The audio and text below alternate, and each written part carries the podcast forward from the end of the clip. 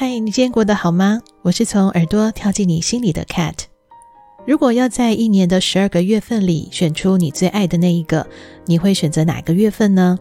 嗯，Cat 我最爱的呢是二月，不仅仅是因为上班上学的天数是最短的，也是因为呢，在这短短的二十八天或者是二十九天，就有一半的日子呢是在欢乐啊、喜悦还有祝福的氛围里。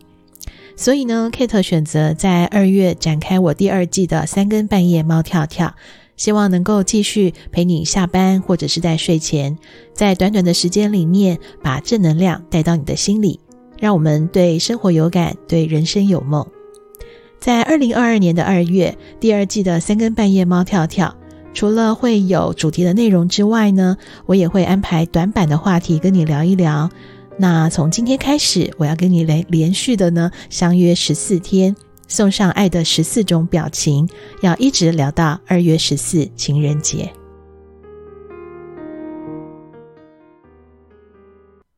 在三更半夜猫跳跳第二季的一开始，Kate 要跟你聊聊关于爱的十四种表情。嗯，关于爱的十四种表情呢，这是 Kate 在好几年前的一个算实验性的创作。那当时呢，是透过 Facebook 在网络上做了一个虚实搭配的实验性的嗯散文作品。那在这个世界呢，已经跨进元宇宙的时候呢，Kate 想再一次把这个实验的概念拿出来，和你一起用音乐来回想关于爱的十四种表情。那这个单元呢，也许是疗愈，也许是陪伴。那也欢迎你和我分享关于你的表情。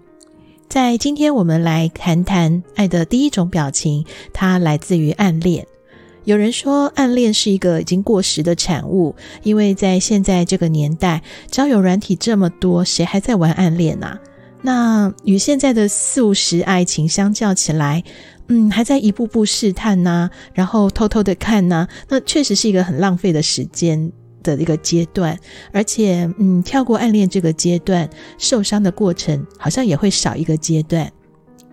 但是相反的呢，也有人总是停留在暗恋，无论心里有多么的喜欢，到了暗恋这个阶段就停滞不前了。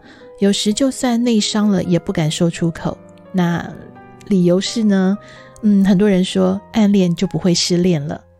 嗯，偶遇算是这个阶段最奇妙的一种安排。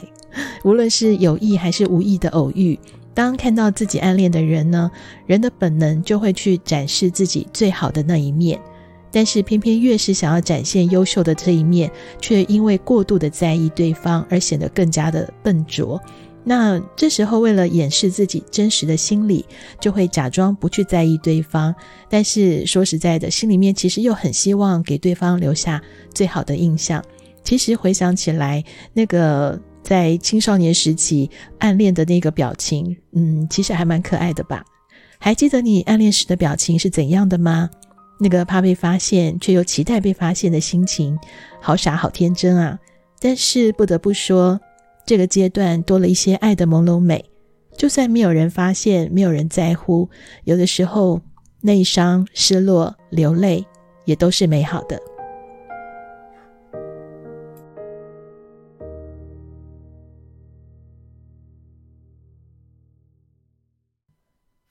爱的十四种表情呢，是继年终五四三系列以后，嗯，Kate 给自己另一个自我挑战。上一次呢，连续五天，那这次要挑战的是连续十四天不间断的更新。在短短的时间里呢，想要每天跟你聊一聊爱情当中的十四种表情。那到底有哪十四种呢？那其中是不是也有你曾经经历过或者正在经历的呢？欢迎和我共度这十四天的约会。那我们今天就先聊到这里喽，拜拜。